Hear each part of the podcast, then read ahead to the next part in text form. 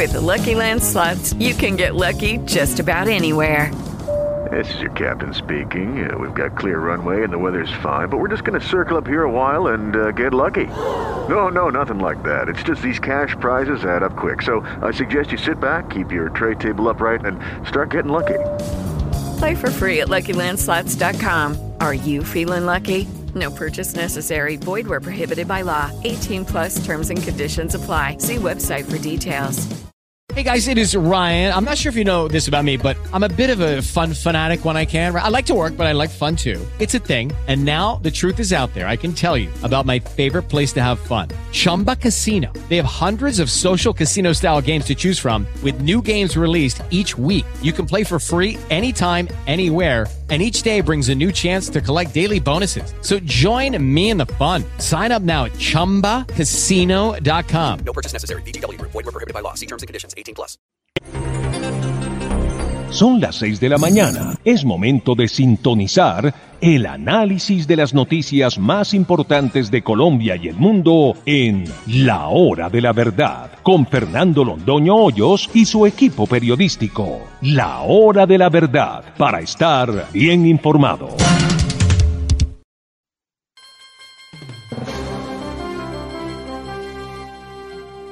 Buenos días, queridos amigos de la hora de la verdad. Son las seis de la mañana de este viernes 6 de octubre de 2023. Y aquí vamos, que es mucho lo que tenemos para contarles en el día de hoy. Muy bienvenidos a todos ustedes a través de nuestros canales digitales. Saludos a quienes se conectan a través de YouTube. Recuerden ustedes darle like a nuestras publicaciones, seguir nuestro canal y por supuesto compartir nuestra información. También saludos a aquellos que se conectan a través de Facebook Live. Gracias por seguirnos a través de esta plataforma de Tuning, de Instagram y de Twitter. Recuerden hacer parte de la comunidad de WhatsApp de la hora de la verdad. 322-725-0198. 322-725-0198. Son noticias al instante alrededor de lo que pasa en Colombia y el mundo en su WhatsApp, haciendo parte de nuestra comunidad. En Colombia ya tenemos las 6 de la mañana, dos minutos. Bienvenidos.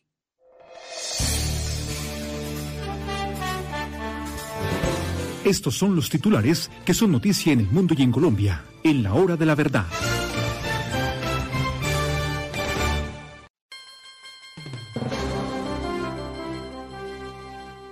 Como ocurre siempre en vísperas electorales, la Corte Suprema de Justicia dice alguna cosa en contra del presidente Uribe por eh, una o dentro de una investigación por un delito que todo el mundo sabe el presidente Uribe no cometió, ni lo podría haber cometido.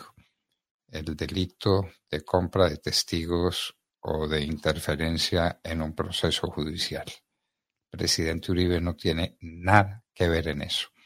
El proceso debía precluir, pero no, pero no. No hay una sola prueba contra el presidente Uribe, pero lo llaman a juicio. Qué oportuno, ¿no es cierto? En víspera de las elecciones. Siempre pasa igual. Bueno, cuidado, se caen las avionetas. El rescate de los cuerpos en Cundinamarca una avioneta con dos pasajeros se estrelló acá en Cundinamarca. El clan del Golfo y el reclutamiento de menores para distribuir drogas y cobrar extorsiones. Mientras tengamos coca y cocaína de por medio, esto seguirá pasando. Red de estafas con criptomonedas. Hay 120 mil víctimas en Colombia de esta estafa. Cuidado, cuidado con las criptomonedas. Todo lo que ofrecen, esas son vanas ilusiones. El camino para la estafa. Tenga cuidado. Se levantó bloqueo en Hidroituango. Por lo menos hay un acuerdo parcial sobre lo que debe pasar en Hidroituango para que las comunidades permitan que Hidroituango funcione. La gasolina no sube por la compensación a taxistas. Estos ministros son unos genios. ¿Qué tendrá que ver la compensación a, a, los taxistas con el precio de la gasolina? Vaya, vaya, vaya. En eso estamos. El diésel subirá desde el mes de febrero. No hay elecciones, solo que el hueco que haya que llenar será mucho más grande para entonces. En México, muere un joven colombiano por sobredosis de antidepresivos. Cuidado con los antidepresivos. Otro camino hacia la muerte. Qué dolor. Estados Unidos definirá el regreso de Mancuso a Colombia, dice el comisionado de paz. Mancuso en Colombia, gestor de paz. Válganos Dios. El recogebolas que tiró balón a la cancha lo hizo por amor. Fuerte sanción al equipo del Huila. Qué cosas por Dios. La contienda en el departamento de Santander. Estaremos con un candidato de excepción para la gobernación de Santander, el señor general en uso de buen retiro, Juvenal Díaz, estará más adelante con nosotros hablándonos de lo que pasa en uno de los departamentos cruciales para la salud y la paz del país. Cinco heridos en atentado contra candidato a la alcaldía de Puracé, en el departamento del Cauca. Esto es pan nuestro de cada día, ¿verdad? El dólar sube la TRM a 4.287 pesos. Sigue subiendo, parece que ya está por encima de los 4.300 pesos. Por el tapón del Darién han pasado más de 400.000 personas. ¡Qué horror! Y en la arena internacional, ¿qué tenemos? Que Rusia asesina por lo menos a 48 civiles en un bombardeo absurdo, como suelen ser casi todos los bombardeos en este tipo de guerras. Hay premio Nobel de Literatura para un noruego. Tenemos que confesar que nunca lo oímos mencionar y mucho menos conocemos su obra. Pero es premio Nobel de Literatura John Fosse. Denunciado penalmente Javier Milei, porque le dijo a Patricia Bullrich que es una terrorista tirabombas en jardines infantiles. Eso no es verdad, señor Milei. No le lucen esos actos. Vamos a ver qué pasa con esa denuncia. En India se desborda un lago. Diez muertos ciento dos desaparecidos. Se va a construir un canal en México, pero puede ser una vía de ferrocarril en Tehuantepec. Conectaría el Atlántico con el Pacífico y la gente se pregunta si esto podría ser una competencia para el canal de Panamá, que sigue pasando problemas por la sequía. No está parado pero está muy disminuida la actividad en el canal de Panamá. Eso lo decimos a propósito de la nueva comunicación interoceánica que se planea en México. El conflicto entre Venezuela y Guyana por el esquivo. Este es un conflicto que viene de hace 200 años, pero que ahora está encendido otra vez. Chávez prácticamente renunció a seguir insistiendo en que esa parte del eh, eh, continente suramericano le pertenece a Venezuela. Pero ahora vuelven a la carga, vuelven a la carga desde Venezuela contra Guyana, porque encontraron cantidades importantes de petróleo. ¿Para qué la necesita Venezuela si no es capaz de explorar y explotar el petróleo que tiene? Estados Unidos construye un muro adicional en el sur. Biden prometió en su campaña electoral que no lo haría. Este será un muro de 32 kilómetros. ¿Cómo justifica Biden esa violación a sus promesas de campaña? Caos y represalias entre republicanos por la destitución de McCarthy, quien era el, eh, eh, presidente de la Cámara de Representantes y que fue destituido por primera vez en la historia. Ocurre algo parecido en los Estados Unidos. Putin dice que Rusia no inició la guerra en Ucrania. ¿Será un chiste? ¿Será un chiste? ¿Creerá Putin que olvidamos cuándo estaban las tropas de Rusia listas para caer sobre Ucrania y cuándo se dio la orden de invadirla? El mundo entero lo vio. Putin dice que no fue así, que la guerra la inició Ucrania. Relatos inéditos de Cortázar, el autor de Rayuela, los encontraron en una caja de bananos. Humo en la Florida y mala calidad del aire por los incendios del Canadá. Miren ustedes la distancia entre Canadá y la Florida pues ahora aparecen, llevado por los vientos, por mil condiciones atmosféricas, condiciones que hacen difícil respirar en el sur de la Florida. Cuidado. Vendrán observadores internacionales para la segunda vuelta de elecciones en el Ecuador que se sucederán el 15 de octubre. En Venezuela, dictan orden de captura contra Juan Guaidó y piden otra vez la extradición de Antonio Ledesma desde España. Venezuela entretiene a la gente con circo ya que no le puede dar pan. Estos, señores, son entre muchos asuntos que se están discutiendo en el mundo y en Colombia. Ya volveremos con ustedes. En Colombia, 6:12 minutos. Acceda desde cualquier parte del mundo a www.lahoradelaverdad.com.co. Opinión, análisis, entrevistas y noticias. También encuéntrenos en Twitter en arroba hora de la verdad. La hora de la verdad con Fernando Londoño Hoyos. www.lahoradelaverdad.com.co Escúchenos desde cualquier parte del mundo a través de nuestra página de internet. Opinión, deportes, cultura y entrevistas. Visítenos y participe. www.lahoradelaverdad.com.co. Pase la voz.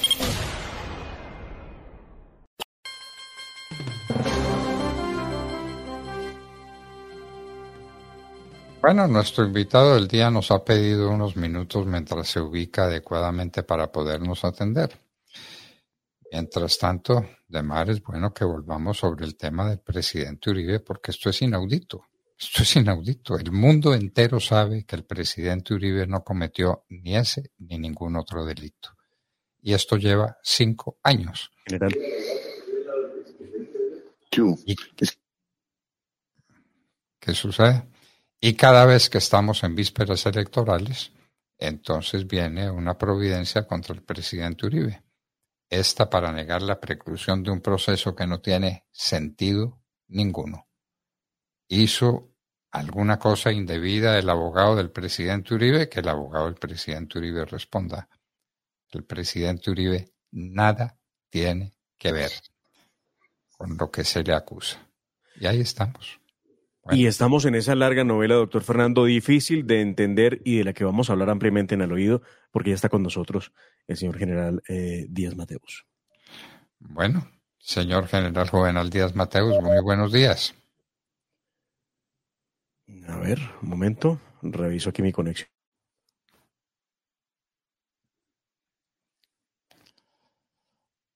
Señor general Díaz Mateus. Tenemos problemas de conexión. Sí, señor, ya estamos rectificando esta llamada. Ya. Señor General Díaz Mateus, muy buenos días.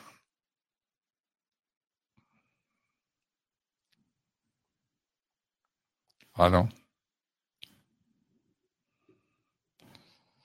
Bueno, estas son cosas que no pueden suceder y, y suceden. y suceden y les pedimos a ustedes excusas por lo que está pasando, pero parece que hay alguna dificultad de conexión con el general Díaz Mateos. Sí, sí, bueno, cosas que ocurren en la radio en vivo, doctor Fernando. Ya se está ubicando el general para pasarnos y hablarnos de su campaña, que todo pareciera indicar es el hombre favorito a quedarse en la gobernación del departamento. De Santander, de Santander.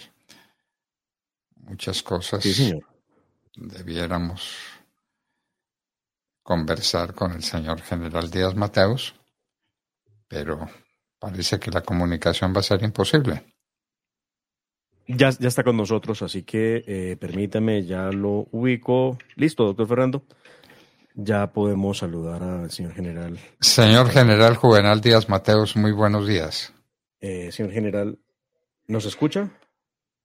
Ya. Bueno, buenos días. Sí, ¿cómo me escuchan ahí? Perfecto. Perfectamente. General, muy buenos días. Doctor Fernando. Aló, señor general. Doctor Fernando, ¿nos escucha? Yo lo, Perfecto. yo lo sí. estoy escuchando a usted. Listo, señor general, por favor. Doctor Fernando, buenos días. ¿Cómo me escuchan? Bien, divinamente. ¿Usted a mí? Muy bien, muy bien. Lo escucho un 5. Bueno, señor general. Departamento de Santander, del que usted será gobernador con la gracia de Dios y por obra de los votantes santanderianos que tienen en su nombre una gran esperanza para una excelente gestión. En su parecer, ¿cuál es el problema capital que tiene el departamento de Santander en este momento y que usted va a enfrentar? It is Ryan here, and I have a question for you. What do you do when you win? Like, are you a fist pumper? A woohooer, a hand clapper, a high fiver. I kind of like the high five, but if you want to hone in on those winning moves, check out Chumba Casino. At chumbacasino.com, choose from hundreds of social casino style games for your chance to redeem serious cash prizes. There are new game releases weekly, plus free daily bonuses. So don't wait. Start having the most fun ever at chumbacasino.com. No purchase necessary. Group. Void were prohibited by law. See terms and conditions. 18 plus. Bueno, eh, doctor London, yo creo que dos problemas son los que los santanderianos eh, tienen una gran preocupación sobre ellos en este momento. Uno, la seguridad y dos, la infraestructura de vías, hablando de vías primarias y de vías terciarias. Creo que esos son los dos problemas que más preocupan a los santanderianos en este momento.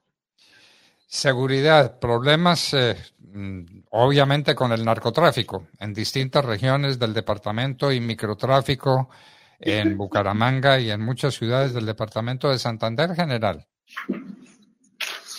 Sí, ese es un problema, sobre todo el microtráfico. El microtráfico es un problema muy grave que ya está llegando a, a los pueblos, pueblos donde pues no se veía eso por ningún lado. Ya en los recorridos las mamás le piden a uno que ayude con eso porque los niños están siendo inducidos a, a consumir en algunos pueblos pequeños, pero también por el avance de grupos como el Clan del Golfo, que están llegando, por ejemplo, a Barranca Bermeja, y allá también hay unos reductos del ELN, eso podría generar combate entre esos grupos y todos los problemas que eso genera, asesinatos, desplazamientos, etcétera, etcétera. Entonces la gente está muy preocupada por eso. Es uno de los clamores que escucha uno en los 87 municipios del departamento de Santander. Bueno, y usted habla de otra preocupación inmensa que tienen los santanderianos, que es la cuestión de las vías. Y la tienen ahora más que nunca con la manera como se cayó la carretera que une a Bucaramanga con Barranca Bermeja. Parece que es un daño supremamente grave mm, que solamente puede ser reparado con el curso de los meses. ¿Qué nos cuenta, general, sobre ese particular? Bueno, esa es una vía, doctor Fernando Londoño, muy importante para Santander, que conecta Bucaramanga con Barranca y con otros municipios de la provincia de Yaríes y con la represa de To- Tocoporo, Topocoro, de Topocoro. Eh, el, ar- el arreglo puede durar unos cuatro meses aproximadamente, de acuerdo a lo que informa la, quien tiene la concesión. Mm, hay unas familias que se deben desalojar, 11 familias que viven ahí cerca, y eso ha tenido varios, varios, ha generado varios problemas para los santanderianos. Por un lado, una ruta más larga por San Alberto para llegar. Algunos están utilizando unas trochas para poder llegar a Barranca Bermeja y el aumento en los pasajes hacia todos esos municipios del Magdalena Medio Santanderiano. Ya están tomando las medidas, pero es un problema bien grave y, de acuerdo a lo que dicen los expertos, podría presentarse en otros sitios de la carretera más adelante.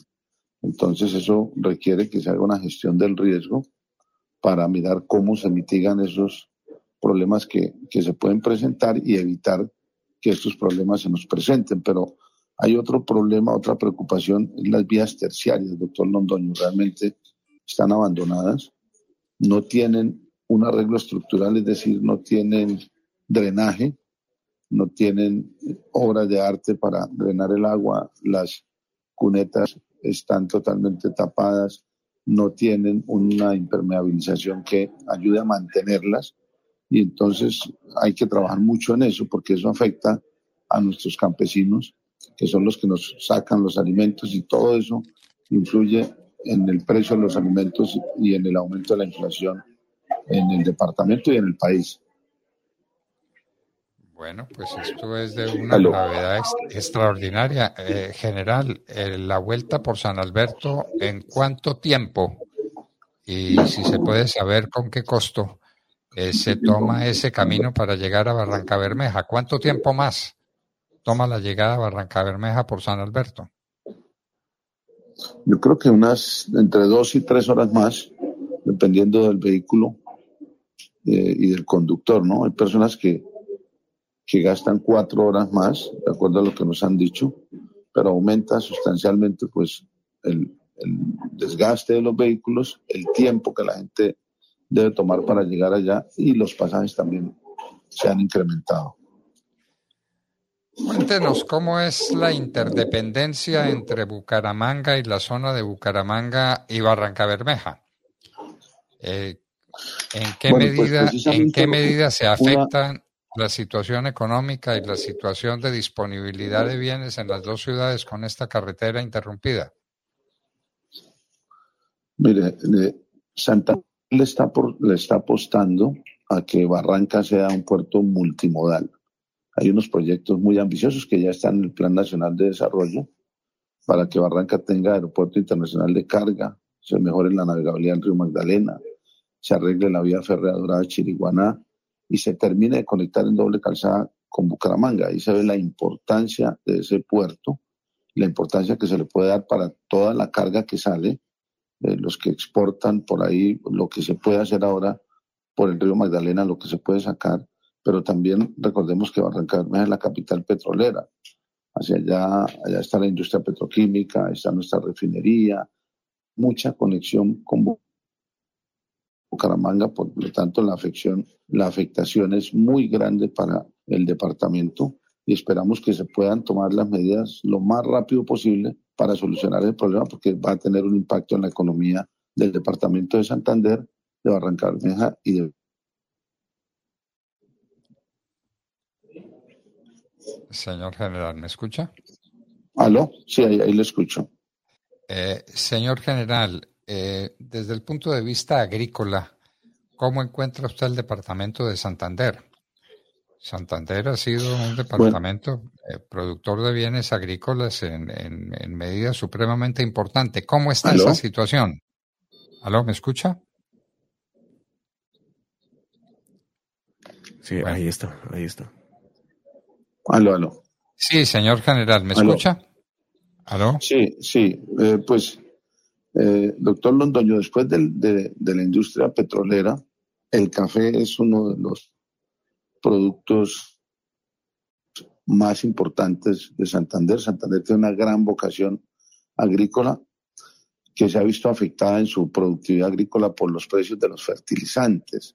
Nosotros teníamos una empresa acá, denominada Ferticol, que iba a producir no mucho, unas 10.000 toneladas de urea, que antes la acabaron, ya ordenaron su liquidación, una ordenanza en el departamento de Santander, y esa falta de, de, de producir urea para producir fertilizantes en Colombia, la urea toda se está importando, aproximadamente 600 mil toneladas se está importando Colombia.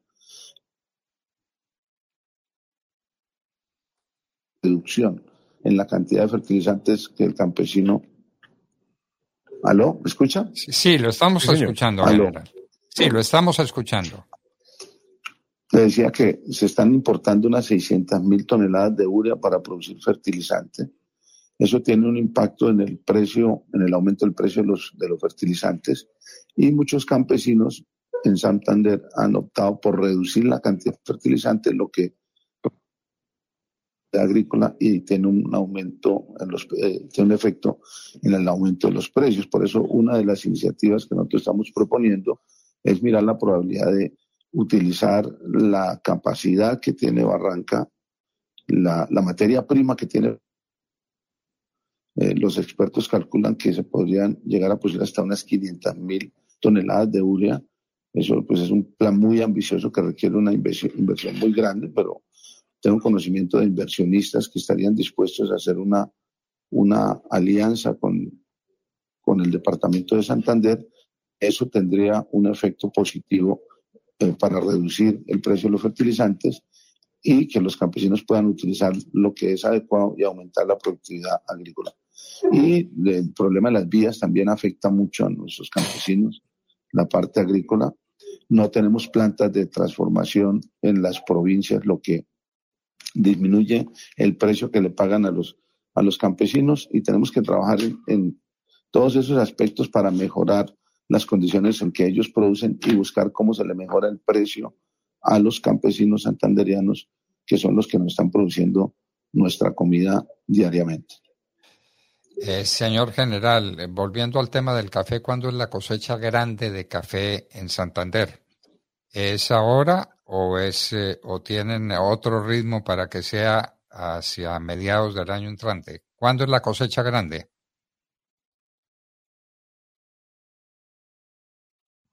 General. Bueno, además me Doctor Londoño, ¿me escucha ahí? sí, sí, sí, sí, ya lo escucho, general. ¿Cuándo es la cosecha importante, la cosecha cafetera importante en Santander? En septiembre, septiembre y, septiembre y diciembre son dos épocas de que aumenta la cosecha acá en el departamento de Santander. El precio ha sido afectado, el precio ha sido afectado por el valor del dólar, que ha caído de cinco mil pesos a cuatro mil, se está recuperando un poco. ¿No se quejan mucho los cafeteros santanderianos de esa situación?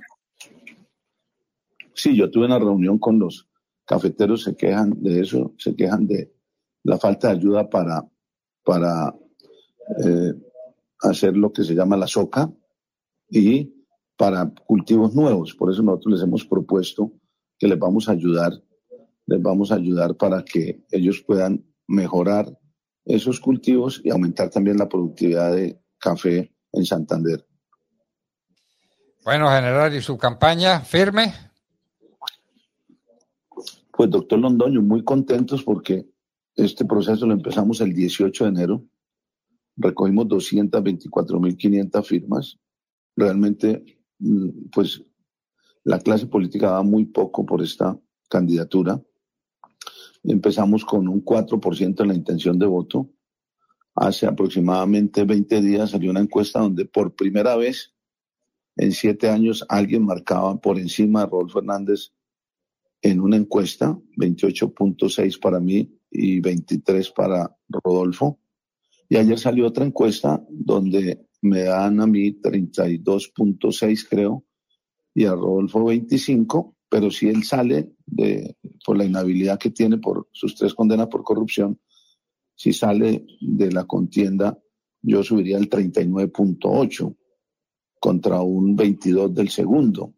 Pues eso no es para confiarse uno, pero sí lo motiva porque como lo he dicho acá en Santander, nunca critiqué las encuestas cuando nos daban el 4, el 5, el 8, el 18 y ahora nos dan el 39.8% en el evento de que el ingeniero no esté y que seguramente si se hace justicia pues no va a estar y si está pues también lo vamos a enfrentar porque también lo estamos derrotando en esas encuestas Eso nos motiva a seguir trabajando, a seguir llevando el mensaje como lo estamos haciendo directamente a la gente. Hemos visitado los 87 municipios.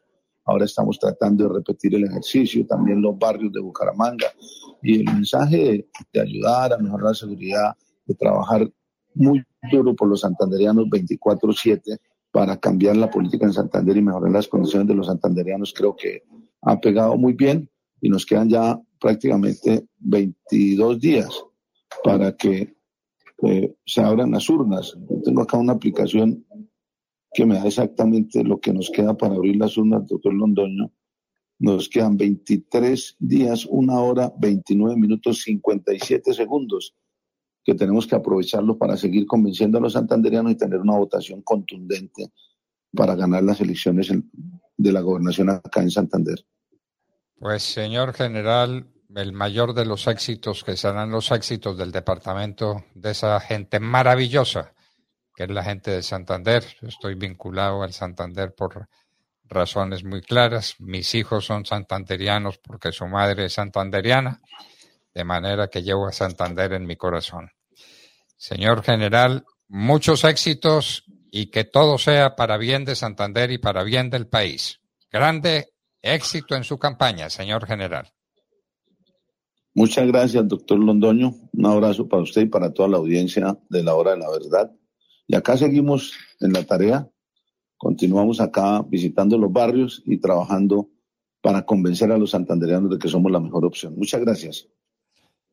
El señor general Juvenal Díaz, en uso de buen retiro, candidato a la gobernación de Santander, estaba con nosotros en la hora de la verdad.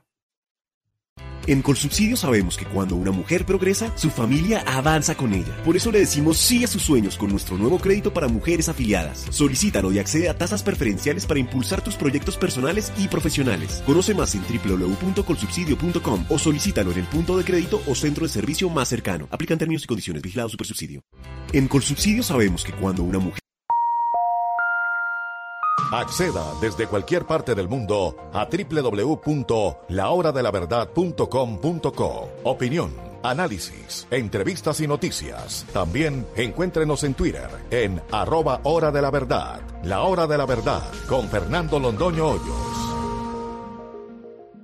Mensaje urgente del presidente Uribe. Ciudadano de Bogotá, Diana Diago, 7 del Centro Democrático al Consejo. Ha sido una luchadora sin tregua contra la corrupción y contra la violencia. Diana Diago, la concejal de Uribe. Vote Centro Democrático 7. Publicidad, política pagada.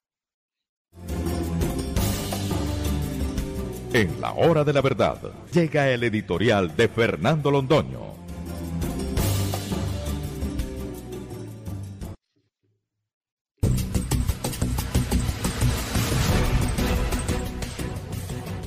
El país fue sorprendido con una noticia que le dio el propio presidente Álvaro Uribe Vélez cuando le hizo saber que hoy, hoy día viernes, la Corte Suprema de Justicia dirá que no precluye la investigación en su contra. Una investigación que empezó hace más de cinco años. Hello, it is Ryan, and we could all use an extra bright spot in our day, couldn't we? Just to make up for things like sitting in traffic, doing the dishes, counting your steps, you know, all the mundane stuff. That is why I'm such a big fan of Chumba Casino. Chumba Casino has all your favorite social casino style games that you can play for free anytime, anywhere with daily bonuses. That should brighten your day a little. Actually, a lot. So sign up now at chumbacasino.com. That's chumbacasino.com. No purchase necessary. VGW Group. Void were prohibited by law. See terms and conditions. 18 plus. ¿Te preocupas por tu familia? Entonces, ¿por qué darles solo huevos ordinarios cuando pueden disfrutar de lo mejor? Eggland's Best, los únicos huevos con ese delicioso sabor fresco de granja, además de la mejor nutrición, como 6 veces más vitamina D, 10 veces más vitamina E y 25% menos de grasa saturada que los huevos regulares, además de muchos otros nutrientes importantes. Así que, dales los mejores huevos. Eggland's Best. Mejor sabor, mejor nutrición, mejores huevos. y que se refiere a una posible interferencia del presidente en un proceso y a la compra de testigos dentro de ese mismo proceso. Todos sabemos que son acusaciones injustas, inicuas. que no tienen ninguna razón de ser.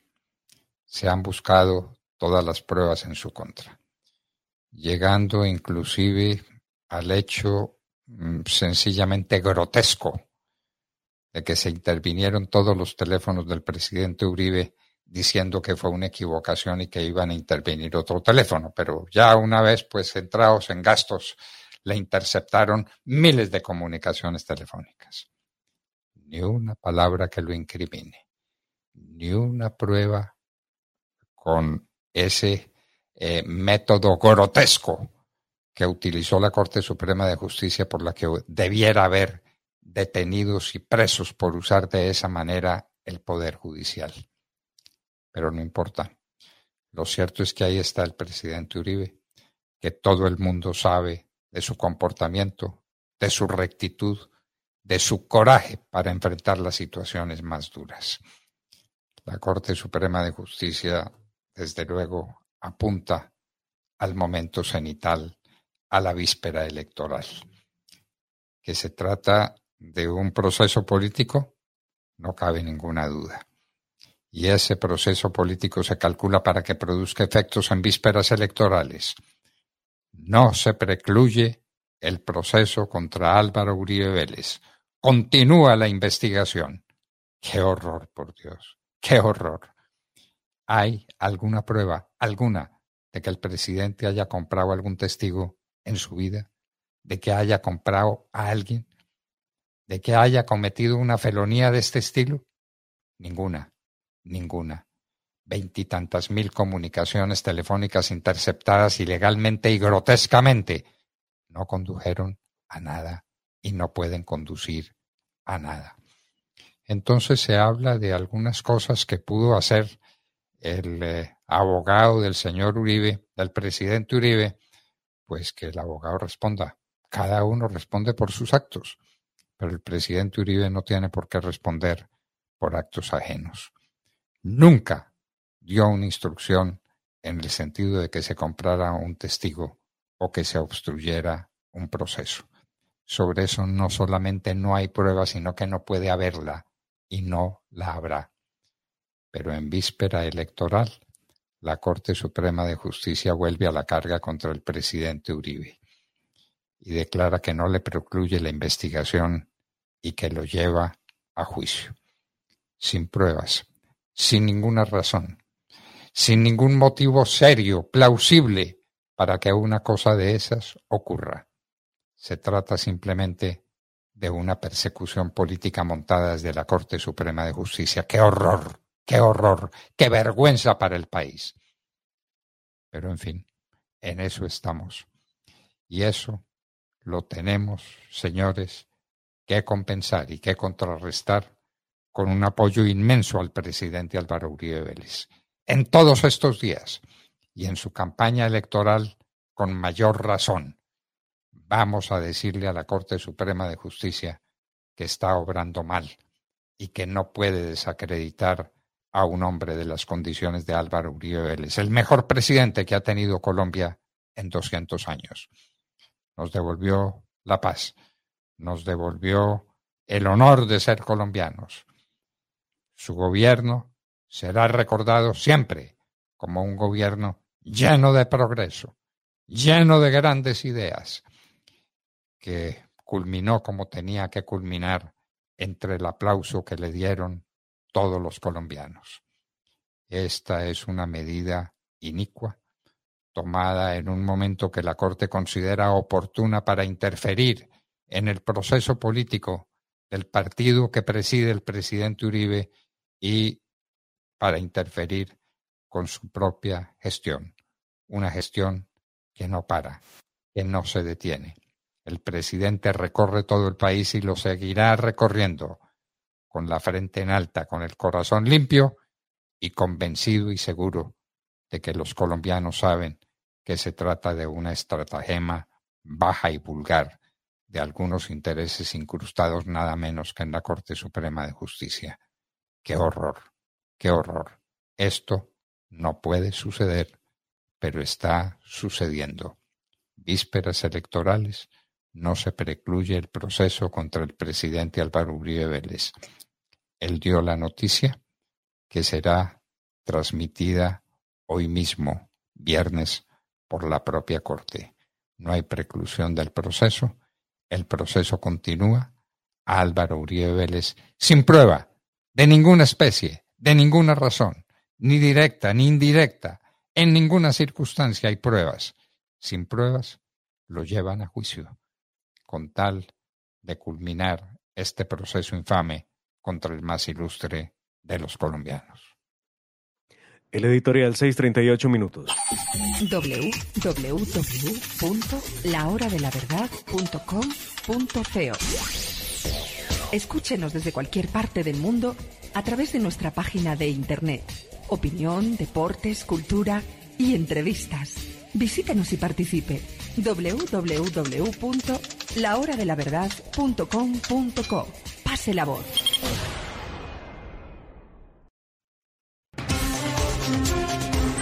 Metal Deck de Acesco, el entrepiso que se adapta a todo tipo de estructura en una presentación de Al Oído.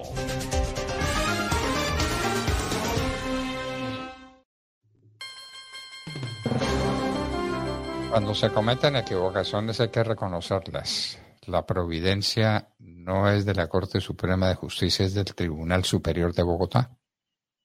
¿Es el que adelanta el proceso? Sí, señor. ¿La Corte no ha intervenido en nada en este proceso?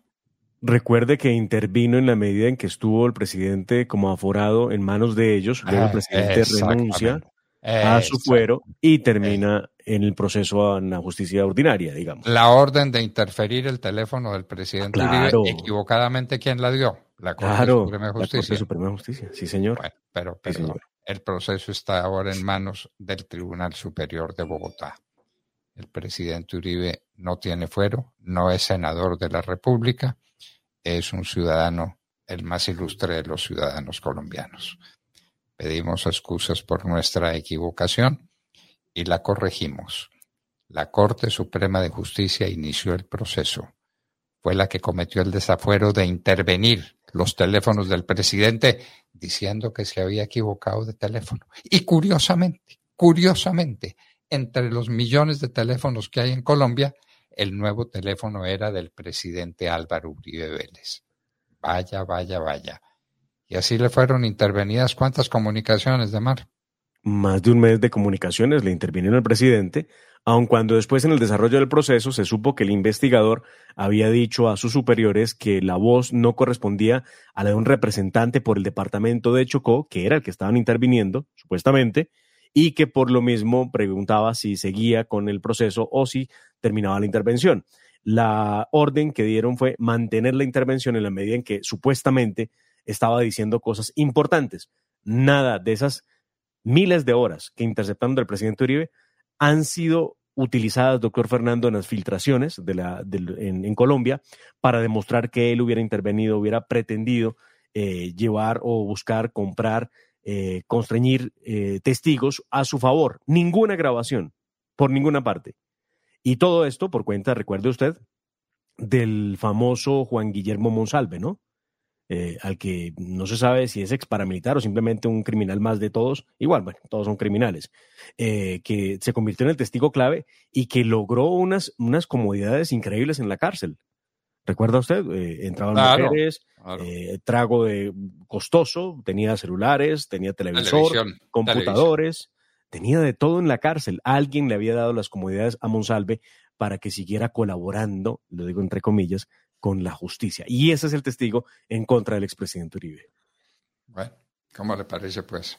El alcance moral, el valor moral que tienen las investigaciones contra el presidente Uribe.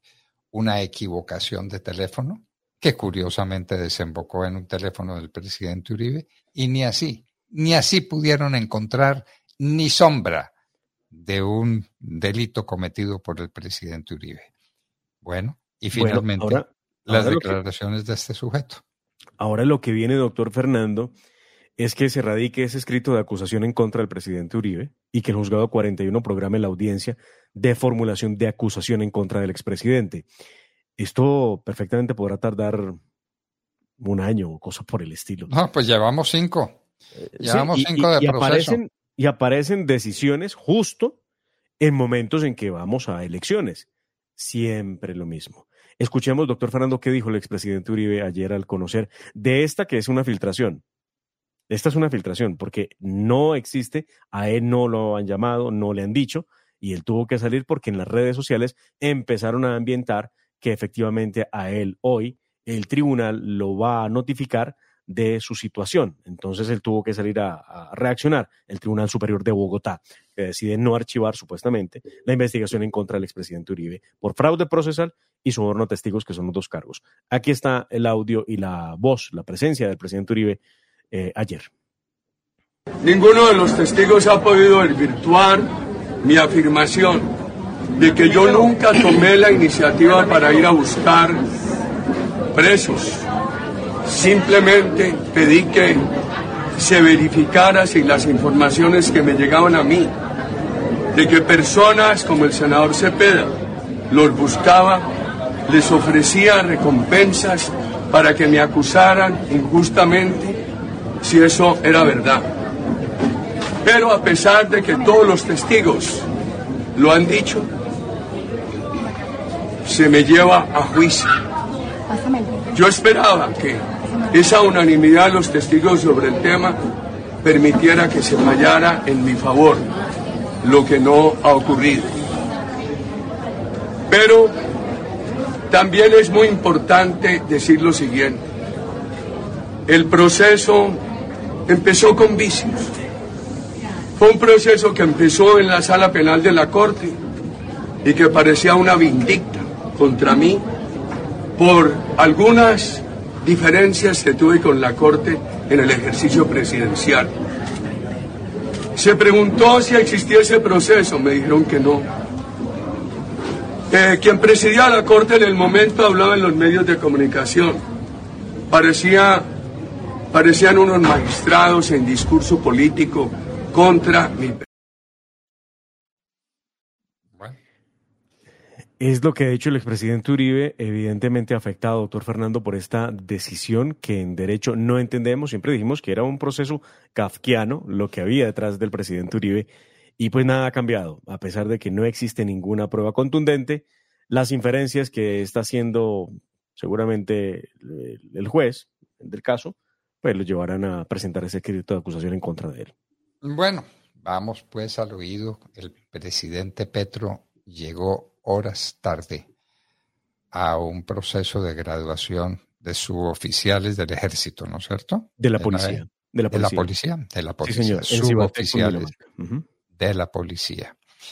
Y fue abucheado y pues, pues con toda razón por una gente desesperada por ese acto otra vez de mala educación, agresivo e incomprensible del presidente de no llegar a tiempo a nada, pero dijo que se trataba de una cosa muy importante. Están hablando de una crisis ministerial. ¿Será cierto que hoy tendremos crisis ministerial equipinturita? El peor alcalde que ha tenido Medellín en la historia dejará de ser lo que es, un agresivo contendiente en un proceso electoral para convertirse en ministro? Pues allá se apunta, doctor Fernando, y le parece, vamos a desgranar la mazorca. Empecemos por lo que ocurrió en Cibaté, en Cundinamarca, esperando al presidente Petro, que no llegó, por supuesto, a tiempo, y la gente empezó a gritar sin Petro, sin Petro, porque estaban cansados de estar ahí esperando que llegara eh, el líder de la galaxia a hablarles de, de cualquier cosa que además, ojo con lo que va a decir, porque tiene discurso, eh, corto, pero lo tuvo. Y ahí dice cosas que me parece que son importantes. Veamos primero el malestar de la gente, de los ciudadanos, justo antes de que llegara Gustavo Petro, o, el medio del abucheo, porque además cuando llegó Gustavo Petro lo encendieron abucheo también, porque no lo querían ver allí. Veamos las imágenes.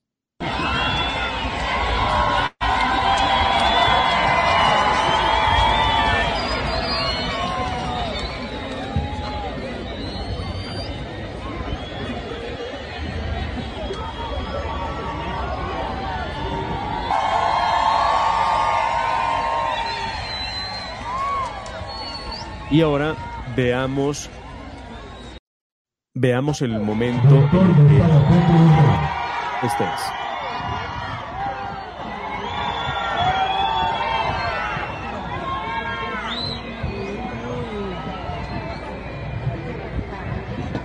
Ahí escuchaban ustedes cuando la gente le gritaba fuera al presidente Gustavo Petro. Definitivamente el desprecio eh, pues por esta actitud de Gustavo Petro eh, eh, todo el tiempo, pero además en medio de su discurso dice un par de cosas, vamos a escuchar y a ver lo que dijo en el discurso, y él para arreglar un poquito las cosas decide que a los recién ascendidos hay que darles la semana libre para que puedan estar con sus familias. Ay, Petro. Veamos qué fue lo que dijo en el discurso. Lamentablemente darán mucho que hablar aquí para mis amigos de la prensa y en donde en cierta forma me jugaré buena parte de la existencia del gobierno, nos concitaron esta mañana a reuniones urgentes y por eso llegamos algo retardados, no es excusa. Ya verán ustedes lo que eso significaba, no es el momento de hablar de ello. Ocho días de descanso va a tener todo el personal de permiso, se llama, que ha sido ascendido en el día de hoy, para que disfruten con sus familias, con, su, sus personas queridas, un día que es indudablemente pues muy feliz en la existencia humana dependiendo no tenía nada en la cabeza para decirle a la concurrencia tres horas más o menos de espera, de espera por parte de los asistentes. Es que es increíble la forma en cómo, eh, no sé, se burla o, por, eh, respeta a los demás. Pero ahí no terminaría el día de Gustavo Petro y sus apariciones tardías. Luego eh, tenía que estar en Bogotá y también iba llegando tarde Gustavo Petro. Nadie entiende cómo le pasa eso dos veces en un mismo día, pero peor pareciera que no le importa, que eso es más grave todavía, doctor Fernando. Eh, la gente estaba esperándolo. Allí, ¿en dónde? En Suba. Ahí, miramos lo que pasaba en Suba también, la gente alborotada, de mal genio. A las 3 de la tarde era la cita y Petro no llegó. esperar al señor presidente. Esto empezaba a las 3 de la tarde, son las 4. Él va a venir o no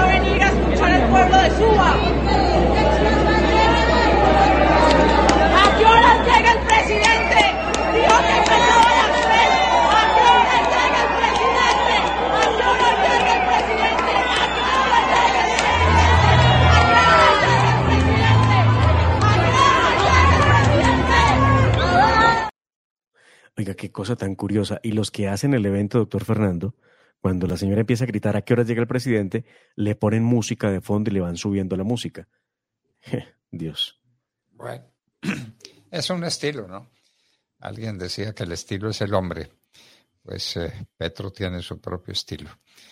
Y de acuerdo a su estilo, no llega nunca a las reuniones, no llegó a la, al ascenso de estos eh, suboficiales a los que les da ocho días de descanso. Yo estaba pensando mm, cuántos eh, programas interrumpidos.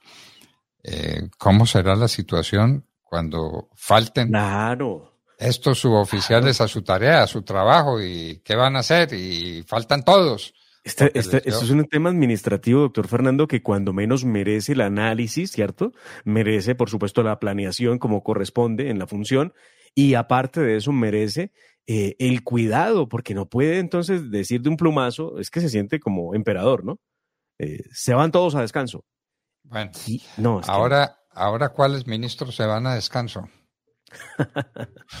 Ministros que se van a descanso y yo creo que estaban demorados. Vamos a ver. Eh, por ahora se habla de la salida de la ministra del Trabajo, Gloria Ramírez, eh, miembro del Partido Comunista. Se habla de Luis Fernando Velasco, que hoy se siente que más liberal que nunca.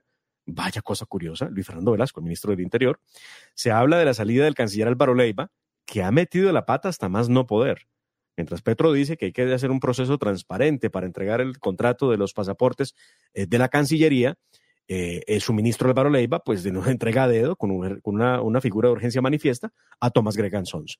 Y me queda faltando el último, que es Mauricio Liscano, el ministro de las Telecomunicaciones, quien también saldría a descanso. Y en el caso de Mauricio Liscano, aparentemente es el único que ya tiene reemplazo listo. Por estos días ese reemplazo está trabajando mucho en favor de ese candidato que no despega, eh, Upegui, eh, y vendría entonces Pinturita, conocido así, después del 2021 a reemplazar a Mauricio Liscano en el Ministerio de las Comunicaciones. Vaya premio el que le da eh, Gustavo Petro a Daniel Quintero. ¿Y qué sabrá Pinturita de Comunicaciones? Bueno. Recuerdo que este señor fue viceministro del ministerio en algún momento, en la época de Santos, si mal no estoy. Mm. Pero evidentemente él, él sabe de, de otras cosas. Pero- Muy bien. Muy bien. Entonces, eh, hablemos de otro tema y un tema serio. La ANDI alerta por un apagón en la prestación de los servicios de salud. Cuidado, están jugando con la salud. Quieren acabar con las EPS. Hay unas deudas acumuladas enormes y la ANDI advierta, puede haber un apagón en los servicios de salud. Esto es muy grave, doctor Fernando, porque se habla de un déficit que se estima entre los 6.4 y los 6,9 billones de pesos en el sistema. Muy grave. de déficit, de De déficit. déficit, sí, señor. Muy bien, muy bien. Y mientras estamos en esta situación tan espantosa, tan difícil que puede llevarnos a una crisis eh, de salud en el país, el ministro Guillermo Alfonso Jaramillo, el ministro de Salud, dice que hay que acabar con el SOAT. Hay que acabar con el SOAT. El SOAT que ha permitido, doctor Fernando, recaudar los recursos precisamente para hacer posible la atención de todos los que son siniestros viables y problemas que se generan precisamente después de un accidente.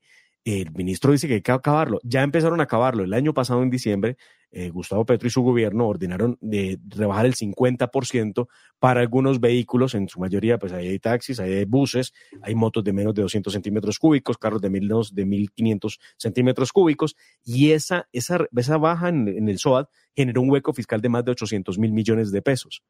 Entonces, hoy, cuando no saben qué hacer con el hueco que crearon, ya hablan de que lo mejor sería eliminar el SOAT. Y ya Petro dijo que ahí había mafias y no sé qué cosas. Oiga, ¿de verdad van a acabar con el sistema por vías de hecho? Yo pensé que lo iban a hacer por la ley. No, no, no. A punta de vías de hecho van a acabar el sistema. Un sistema que ha funcionado con los, eh, los defectos y los problemas que tiene todo sistema administrativo en Colombia. Pero esto ha funcionado y la gente está pagando eh, el SOAT y sabe que si tiene algún accidente de tránsito hay recursos con que atenderlo. Y el ministro de Salud, ¿cómo propone que se reemplacen los recursos del SOAT? Ah, no. No, él dice que todo eso tiene que ser, eh, que todo tiene que estar en el sistema de salud.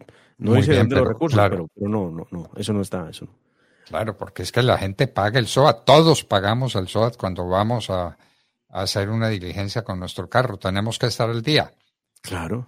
Muy bien, todos ¿Y, debemos es- tenerlo. ¿y ese dinero de dónde va a salir ahora? Bueno, buena pregunta. El ministro no nos ha dicho todavía cómo la va a resolver. Muy bien, muy bien. Entonces, ojo, ojo a lo que dice el director de la ANDI sobre un apagón en la prestación de los servicios de salud. Cuidado. Ah, y ojo, claro, menos mal usted me acordó ahora de un tema cuando hablamos del tema de salud. Recuerde usted que esta semana no se pudo votar la reforma a la salud. Hubo una comisión que salió eh, a decirle al país que había habido algunos cambios, pero quienes han analizado, como la, refo- la reforma a la salud y esos cambios dijeron no viene nada diferente. Todo sigue igual. La propuesta de acabar con las CPS es una realidad. El, el plan complementario se acaba. La salud prepagada se acaba. Eso sigue igual en el texto que eh, analizaron en la subcomisión de la Cámara de Representantes. Intentaron votar el proyecto en segundo debate en la Cámara de Representantes entre martes y miércoles y no fue posible. En lo último que ocurrió fue que no hubo quórum para votarlo. En ese orden de ideas se aplazó la votación. Pero qué cosa curiosa, el gobierno Petro está buscando mayorías para poder a pasar, pasar como una planadora con la reforma. Y ahora me acuerdo de un detalle que hay que estar muy atentos, doctor Fernando, porque nos dicen que el doctor Simón Gaviria, hijo del expresidente César Gaviria, sería uno de esos hombres que viene a reforzar el equipo de gobierno, no sé si en el Ministerio del Interior o en la Cancillería, aunque creo más en el Ministerio del Interior. Eh, con esta, o sea, habida cuentas, el Partido Liberal quedaría eh, untado de mermelada y bueno, yo creo que sería más fácil para ellos poder tramitar la reforma. Hágame el favor. Hágame el favor. El Partido Liberal asociado al partido de Petro y a los partidos que acompañan a Petro, que son partidos de extrema izquierda, el Partido Liberal también con Simón Gaviria. Increíble. Increíble, pero, pero bueno, usted dice que puede suceder y eso lo sabríamos en el curso del día. Pues doctor Fernando, inclusive pensé anoche, como estaban las cosas, pensé que amaneceríamos con la noticia, porque ayer Gustavo Petro, cuando decía que no era una excusa, pero que era una excusa, de su llegada tarde a, a Cibaté, hablaba de dos hechos importantes que iba a tener Colombia en las próximas horas. Eh, por eso pensamos que se puede dar la noticia en cualquier momento. Muy bien, de manera que en vísperas de una crisis ministerial y la noticia sería que el Partido Liberal entra al gobierno porque Simoncito va a tener un puesto muy importante en el gobierno. Bueno, bueno nunca ha salido, ¿no? Nunca ha salido porque se declararon de, de, gobierno, partido de gobierno, como lo hizo la U, como lo hizo el Partido Conservador, una vez inició el, el, el gobierno de Gustavo Petro. Nunca se fueron realmente. Y hubo por ahí unos, uno, una forma de hacerse desear y creo yo que van, van a darle en la pepa, donde ellos quieren. Vamos a ver qué pasa. Me llama la atención, doctor Fernando, ayer en el evento de Suba, la ciudadanía denunció propaganda política en Suba, donde iba a llegar el presidente Petro. Es más, inclusive algunos candidatos aparecieron, candidatos del Partido Verde, aparecieron en el evento de SUA. Esta valla que usted ve aquí, esta, sí, esto es una valla, esto es un pasacalle, que pusieron sobre el jardín, eh, Petro es pacto, pacto. Esto, esto significa, esto es publicidad política. ¿Por qué nadie se pronuncia sobre eso?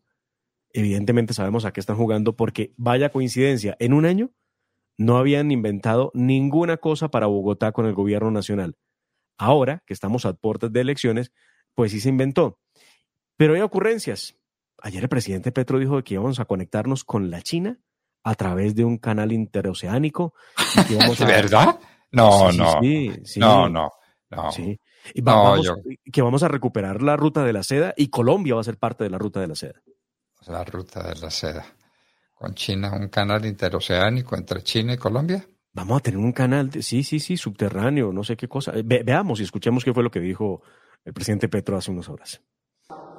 Se está secando por la crisis climática. Y el canal que pasa ese lago y después de Panamá, famoso canal de Panamá, por el cual perdimos a Panamá, porque la oligarquía colombiana se vendió, pero esa es otro, otra historia es al secarse entonces los grandes barcos no pasan de ningún lado al otro y entonces el canal de Panamá empieza a, colapsar y las líneas férreas podrían ayudar. Ganando Colombia en el sentido que puede cobrar peaje por todos los containers del comercio internacional que pasen por allí, de allí, del Pacífico al Atlántico, del Atlántico al Pacífico. Esa es la idea que vamos a proponer.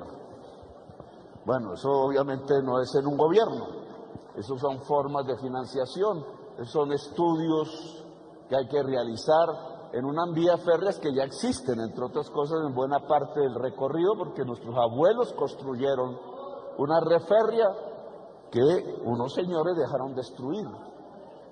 Y allí vamos a hablar del metro. ¿Qué es esto? Una línea férrea eh, pasando el tapón del Darién. Mm, me imagino, yo no, yo no sé si tiene que ver con su proyecto de campaña de construir el tren aéreo entre Buenaventura y Barranquilla.